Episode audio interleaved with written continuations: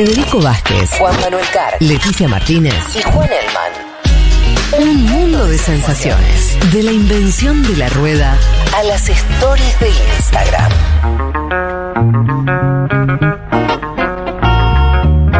Nos vamos a lo que Elman quería traernos. No, no, de no, que- quiso terminar el programa este Falta chico. un rato. Sí, Dale, tíralo nomás. dale. eh, hice esta columna con ganas, la verdad que tenía ganas de hacerlo. ¿no? A discutir y que pensemos un poco este momento regional. Después de una victoria del progresismo en Colombia, acumuladas también, hagamos la lista, ¿no? Tenemos Argentina, Bolivia, Perú, Chile, Honduras. Colombia, a la espera de lo que pase en Brasil, ¿no? Por eso Claro. se instala esta pregunta acerca de la segunda ola progresista después de lo que fue la primera, entendiendo más o menos del 2000 al 2015, más o menos. Con esa se instala una pregunta quizás un poco más abarcativa o, o al revés, más puntillosa acerca de que si los, la pregunta es si lo que estamos viviendo es un giro a la izquierda de los electorados o si es más bien una reacción ante los oficialismos. ¿no? Total. Por eso les comentaba este dato al principio del programa acerca de que las últimas 15 elecciones presidenciales desde 2018 la ganaron las oposiciones. ¿no? O sea, Ahí son- tengo un asterisco para hacerte.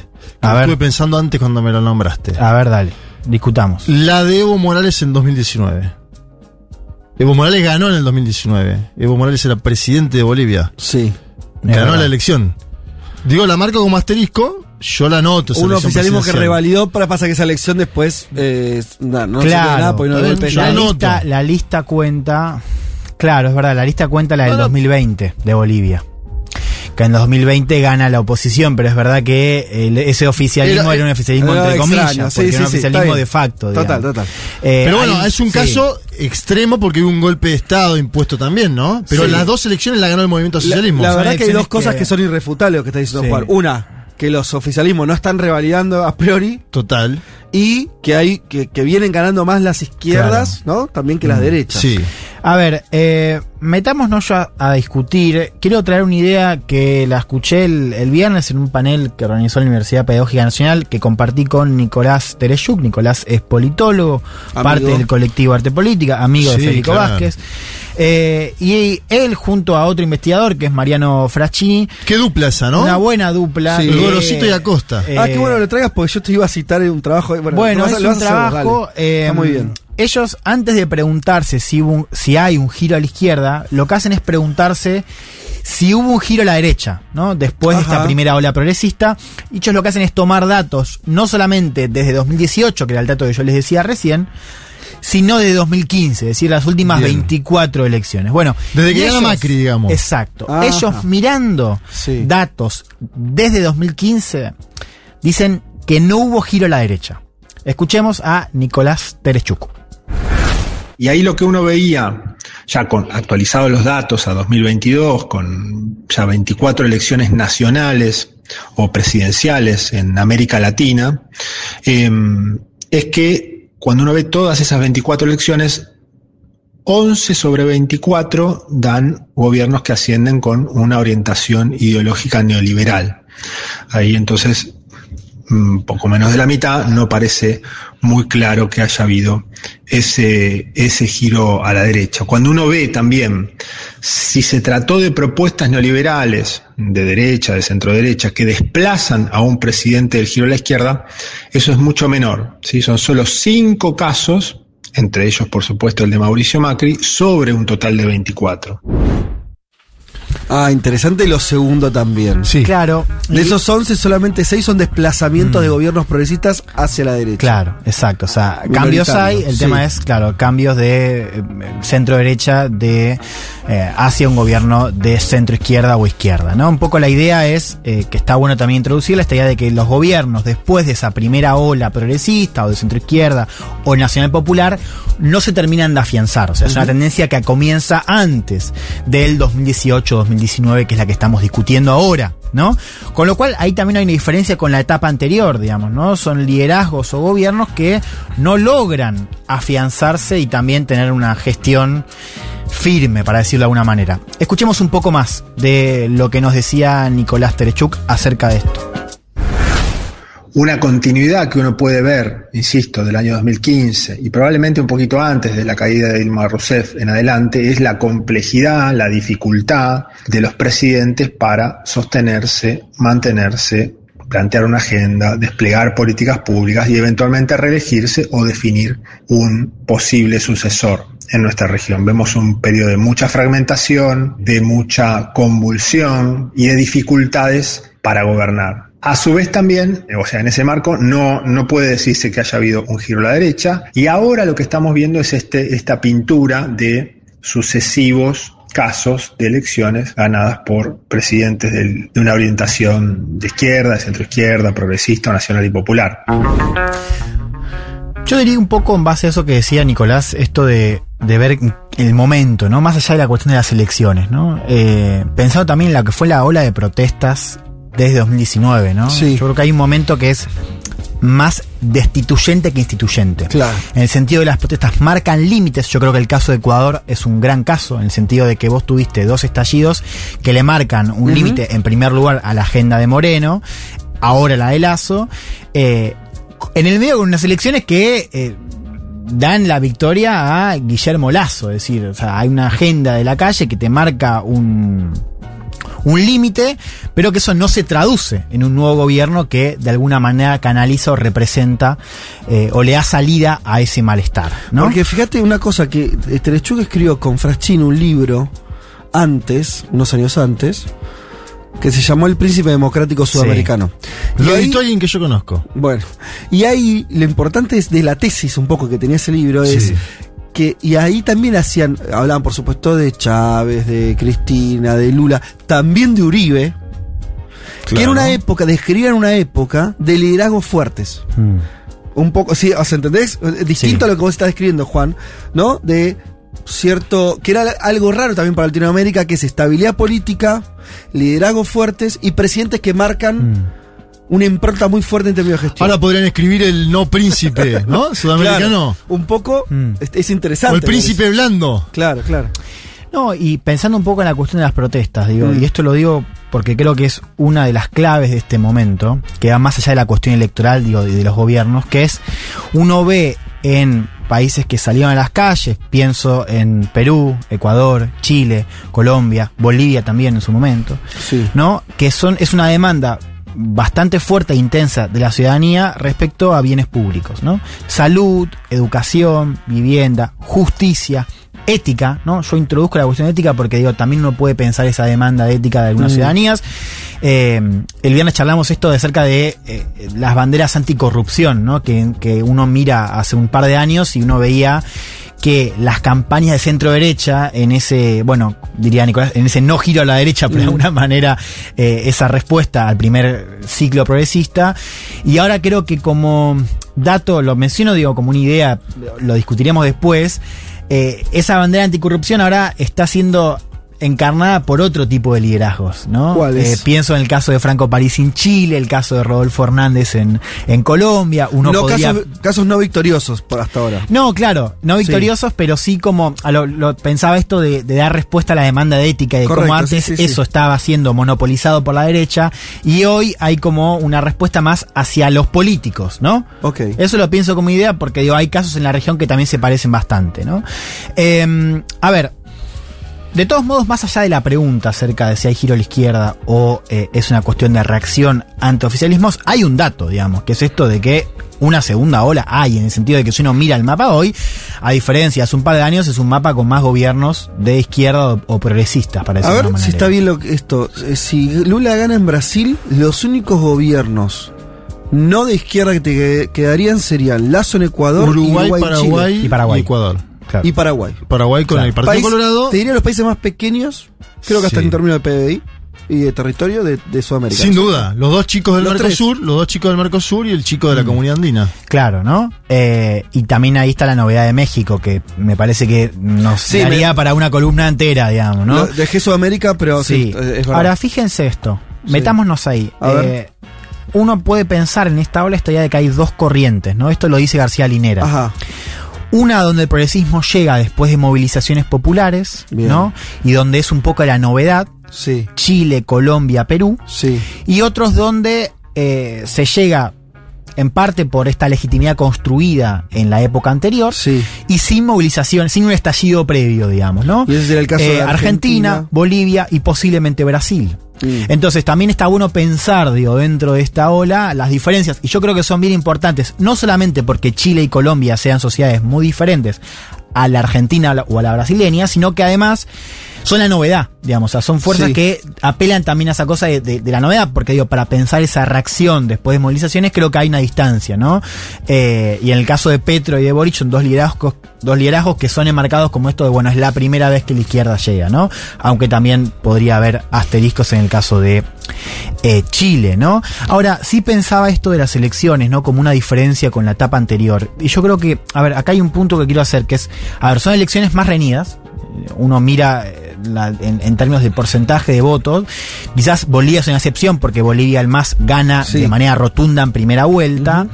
Pero vos miras los otros casos y vos ves que eh, son gobiernos que no ganan con una mayoría holgada. Cuando digo mayoría me refiero a la diferencia con el, con el eh, partido de oposición. Sí. ¿no? Lo cual ahí tenés una diferencia. O sea, tenés eh, progresismos que ganan con. Ahora, eso sería el caso de Chile, hmm, ¿no? El caso de Colombia, sobre todo. el caso de Colombia, el caso de Perú. El caso de Perú. Ok. Me Eh, parece que el de Perú es el más nítido. Y el caso ¿no? también de Argentina es una manera, porque vos tenés una diferencia Eh. holgada, pero donde el partido opositor tiene un con- porcentaje sí, bastante 40 significativo. puntos. Sí. Exacto. ¿No? Eh, hay una diferencia también que está bueno plantearla, que es que me parece que es parte de este momento original, que es eh, que las elecciones son cada vez más disputadas también en el terreno le- legal y narrativo, Sí. es decir, como que este, este fantasma de fraude, un fantasma de fraude que si uno mira el hemisferio empieza a correr desde, desde 2020 y Trump, ¿no? Porque, digamos, hay algo que también está bastante en el faro, que es lo que hizo Trump, tanto a nivel legal como a nivel discursivo, de poner en juego y en jaque el resultado electoral, que después fue copiado por Fujimori en Perú, amenazado también por Jacu Pérez en Ecuador, recordemos cuando él se queda fuera del balotaje, y posiblemente imitado por Bolsonaro en Brasil. Sí. digo, ¿no? Y fíjense que la última, el fin de semana, lo hemos discutido esto de, bueno, qué pasaba o qué hubiese pasado si Rodolfo Hernández perdía, pero por menos, digamos, ¿no? ¿Qué hubiese pasado? Bueno, esa pregunta, esto de ya no descontar el hecho de que si gana uno se acepta y ya, creo que también es una novedad en este ecosistema regional. Pará, 51-49 también es para los países eh, chicos, no el caso de Guillermo Lazo, Mm. pero sí para el triunfo del Partido Colorado en Paraguay, 51-49, denuncias de fraude de Efraín Alegre, Sí. y 51-49, incluso más corta la diferencia en la elección que le gana Luis Lacalle Pou a Daniel Martínez del Frente Amplio, ¿no? Digo para graficar también que no solo las izquierdas o los progresismos ganan ahí nomás, sino que también las derechas, Mm. estas derechas que mencionábamos antes, Sí. del mapa este latinoamericano que decía vos, Fede, también ganan ahí nomás, cerquita. Y otra idea más vinculada a la cuestión electoral, que es que, sobre todo en Chile, Perú y Bolivia, digo, eh, parece esta idea de que las elecciones no marcan un fin al ciclo anterior, ¿no? Digo, A ver cómo sería eso. como que no hay un corte. Uno, uno en general piensa en Sí. las elecciones, digo, bueno, en el caso de Chile creo que lo estamos viendo, esto de, bueno, hay un estallido, hay una elección presidencial, viene un gobierno que va a poner fin a ese contexto de conflictividad social porque las elecciones se suponen que canalizan ese malestar. Sí. Chile es un gran, un gran ejemplo que eso no sucede. Mm. Es decir, vos tenés a un gobierno que llega y después los problemas y buena parte de la conflictividad social, que en el caso de Chile está fragmentada, quiero decir, las protestas en Santiago no son iguales a, la- a lo que pasa en la Araucanía, ¿entendés? Digo, parecería no haber un momento, es decir, un corte, donde el gobierno Bien. clausura la conflictividad o le pone un fin a eso porque, porque no sé, tiene una legitimidad o es un gobierno que representa ese malestar. ¿Por qué crees que pasa eso? Eh, yo creo que hay un desprestigio, digo, hacia la, hacia los partidos políticos en el caso de Chile, eh, hacia el mundo de la élite en general, en el cual estos partidos también forman parte. Me parece que es el caso chileno, digo, ya hay una desconfianza previa. Y en el segundo lugar, porque no logran dar con lo que te decía antes, digo, no logran resolver las demandas de la ciudadanía. Es bueno, quedémonos en esa idea que me parece que, a ver si estás de acuerdo, creo- es la más, eso creo que es lo es más la más importante. central. Vos lo que estás diciendo es, los gobiernos, para decirlo, trato de, de- de armar una sentencia, Sí. los gobiernos progresistas eh, de, de esta segunda oleada no están logrando Hmm. Dar una respuesta a las demandas que lo pusieron ahí. ¿Sería algo así? Sí. Bien, es interesante. Yo creo que hay que someterla un poco a juicio la sentencia, lo podemos intentar hacer en estos minutos. Me parece que es A priori me parece que es cierto. Porque tenés estos elementos. Decís, bueno, a ver, su- asumió el gobierno de Alberto Fernández, asumió el gobierno de Boric, mucho más reciente, eh, el de. Bolivia, Castillo en Perú. Ninguno parece Mm.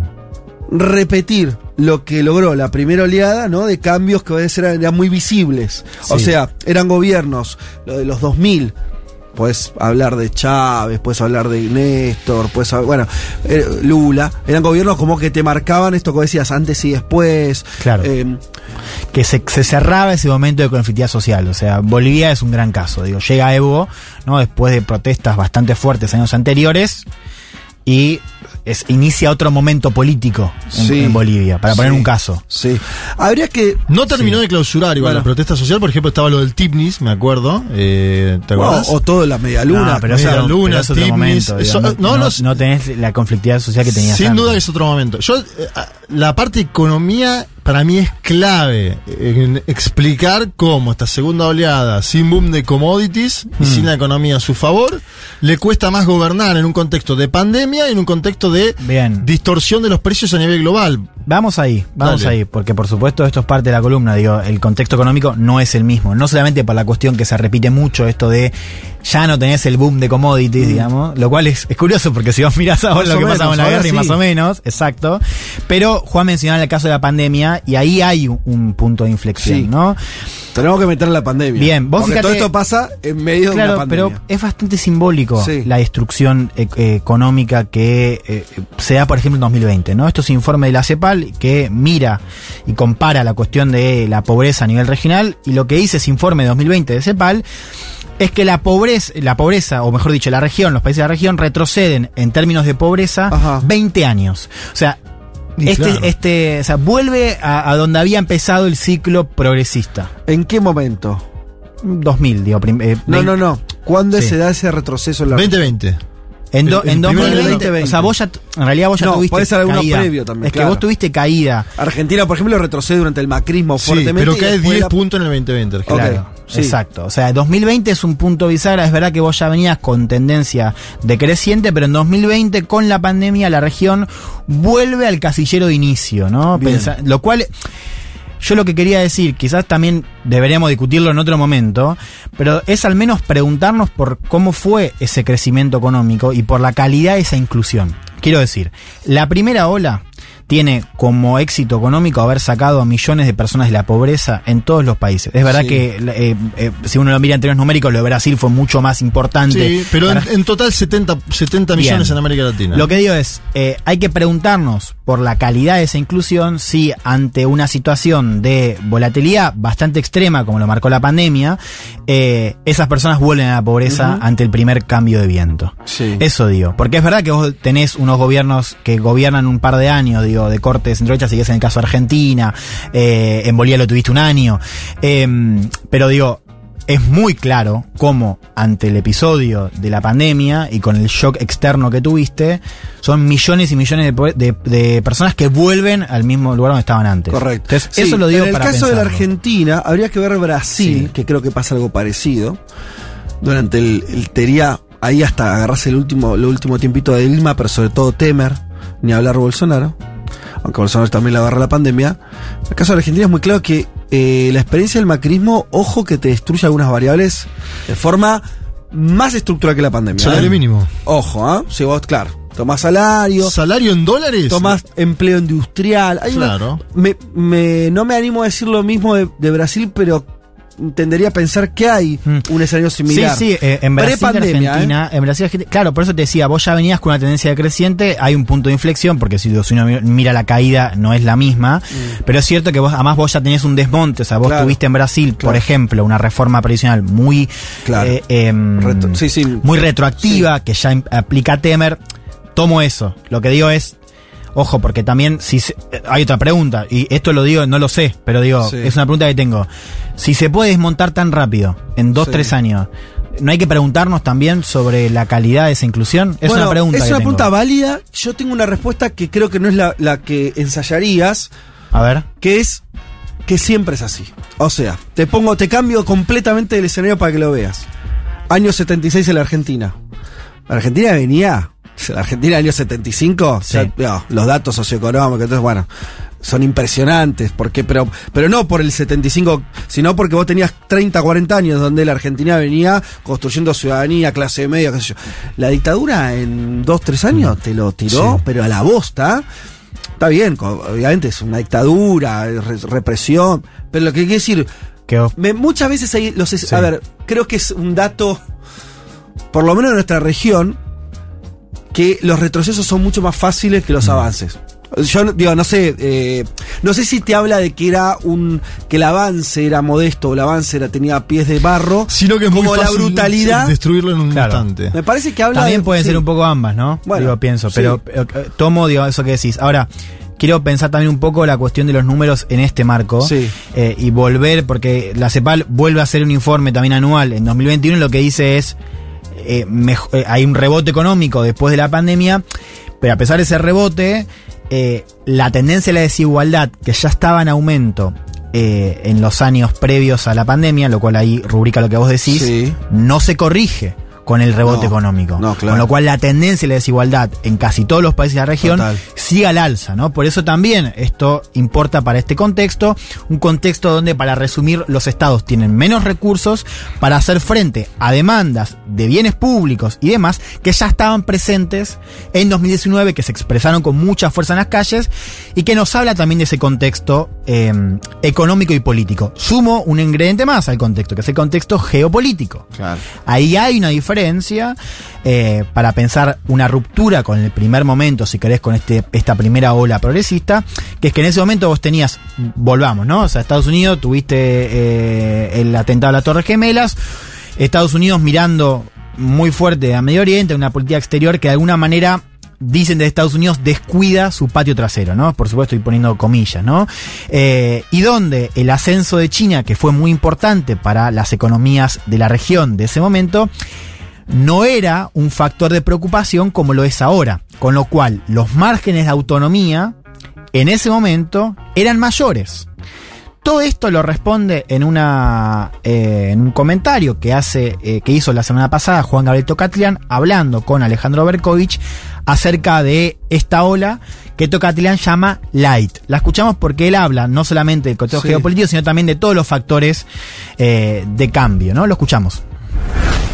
Creo que va a ser mucho más light porque no están dadas las mismas condiciones que los años 2000. No hay un boom de las commodities. La relación entre China y Estados Unidos en aquel momento no era de rivalidad tan abierta como es ahora. Las opciones que tenía América Latina de diversificación eran enormes. La capacidad de los estados eran elocuentes. Hoy, hoy nada de eso ocurre. Entonces, me parece que el desafío del progresismo, Boric, por supuesto, Petro, eventualmente Lula, va a consistir en no solamente reivindicar los derechos culturales, los cambios en materia de género, la sensibilidad por el medio ambiente, sino brindar políticas públicas en materia de igualdad, en materia de crecimiento, en materia de justicia, que van a requerir un conjunto de acuerdos políticos que por ahora yo no percibo como realizables. Bueno, interesante. Eh, irrealizables, dijo al final. Es ¿no? que claro, él habla de un contexto político también, pensando un poco el caso de Petro y el Congreso, que, eh, bueno, también era complicado, ¿no? Yo hay algo que no sé si estoy de acuerdo, A ver. que es Dale, metete, metete en el es, debate. que es, es- que es, eh, viste que hay una tendencia, uno siempre canaliza, Hmm. Eh, es medio inevitable decir, no, pero en esa época, viste, hay cierta nostalgia analítica, podría decir, pero pasa mucho, eh, no le digo por, sí, por- casi por existencial, todo, medio pasado, así, todo tiempo pasado fue mejor. Me Éramos gustó- más jóvenes. Me gustó la, la nostalgia analítica, ¿no le gusta? Me, me gustó lindo, la- la- lindo, lindo, eh, lindo el- término. El, término. Pero me parece que pasa uno, ¿no? Como eh, de, de sobrevalorar algunas situaciones. Yo no estoy tan de acuerdo que los márgenes, por lo menos lo- lo- una cosa que decía Fortel, los márgenes de autonomía en los años 2000 fueran más grandes de los que hay hoy. ¿Por qué? En los años 2000, recordemos, el neoliberalismo era como medio el sentido común de la época todavía. Y de hecho, cada medida, esto me lo acuerdo mucho por, por haberlo vivido, era. eh, este. era mucho más disruptiva. Quiero decir, en términos de margen, yo no estoy tan de acuerdo con que eso fuera necesariamente así. Digo además, por ejemplo, el propio Lula, para tomar el, país- el país más importante de la región, los primeros años de Lula fueron mega moderados y hasta el 2006, te diría. Sí. Los cambios de su primera presidencia, en términos de cobertura social, distribución del ingreso, entre moderados y pobretones. Otra otro cantar fue su segundo gobierno. Yo diría una cuestión política para mí, ¿eh? Sí. Si tengo que yo arriesgar una hipótesis y estamos en una charla así. De café. eh, claro. Me parece que una cosa que tuvo esa primera oleada es que tuvo muchos años el poder. Y tomando lo que dijo Linera, ¿viste? Casi No- todos no- son dos mandatos, mínimo, Exacto. ¿no? Casi Sí, todos los entre gobiernos. dos y tres, todos, ¿no? Claro. Eh, y que vos lo, lo tocaste medio de costado, lo traigo a Linera, y él marca algo que me parece que es recontra fundamental para entender esto, que es exacto, vivimos en un momento, esta, es- esta era es una era donde vas a ganar, vas a perder, Claro. vas a ganar, vas a perder. Un stop and go de la política electoral. La la- para mí la inestabilidad política me parece que habla mucho más de los resultados también. Mm. ¿No? Que, la- que las propias variables por ahí más macroeconómicas. Si vos tenés inestabilidad política en una región donde cada paso te cuesta un montón y cada retroceso es gigante, y me parece que vamos a estar en un vaivén complicado. Sí, eh, me interesaba esto de la cuestión de China, ¿no? Ajá. Y su ascenso como principal socio comercial. Sí, es Porque cierto. ahí también hay otra cosa que eh, hoy no la vamos a discutir en profundidad, pero que Mm. al menos me gustaría mencionar, que es la cuestión de la integración regional, digamos, ¿no? que es otro gran debate que se está dando, que es, bueno, ok, vuelven los progresismos al, al poder. ¿Qué hacemos con UNASUR? ¿Qué hacemos con CELAC? ¿Qué hacemos con el gran tema de la integración regional? ¿no? Digo, más allá de las instituciones, algo que hemos discutido hace eh, unos años. Lo que yo quiero mencionar, que intento hacerlo cada vez que discutimos esto, es que también el ascenso de China como principal socio comercial de eh, buena parte de la región, también trajo cambios en cómo comercian los países. ¿Qué quiero decir con esto? Que son países que comercian cada vez menos entre sí, Sí. y cada vez más hacia afuera. Spoiler China, digamos, ¿no? Y además, no solamente es que ese comercio es menor, sino que además ese comercio, por ejemplo, entre Argentina y Brasil, comercia cada vez menos productos de valor agregado o industriales, lo cual también hace más prescindible para los grupos económicos brasileños alianzas como el Mercosur o instrumentos como el arancel externo común.